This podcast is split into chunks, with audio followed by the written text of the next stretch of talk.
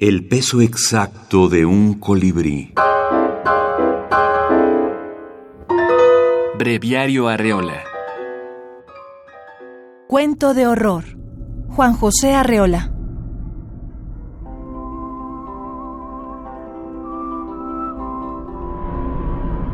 La mujer que amé se ha convertido en fantasma.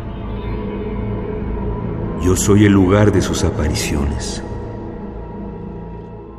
Pocos hombres tienen uno la oportunidad de ver, de conocer, de escuchar con ese don de la palabra como Arreola. Era un placer escucharlo. Y la obra, pues, magnífica, y ahí lo vemos, ahí está precisamente esa, esa genialidad para el empleo, el manejo de la palabra, esas eh, metáforas o imágenes que hacía, esa zoología que hacía con, con la condición humana, era de, de, primer nivel.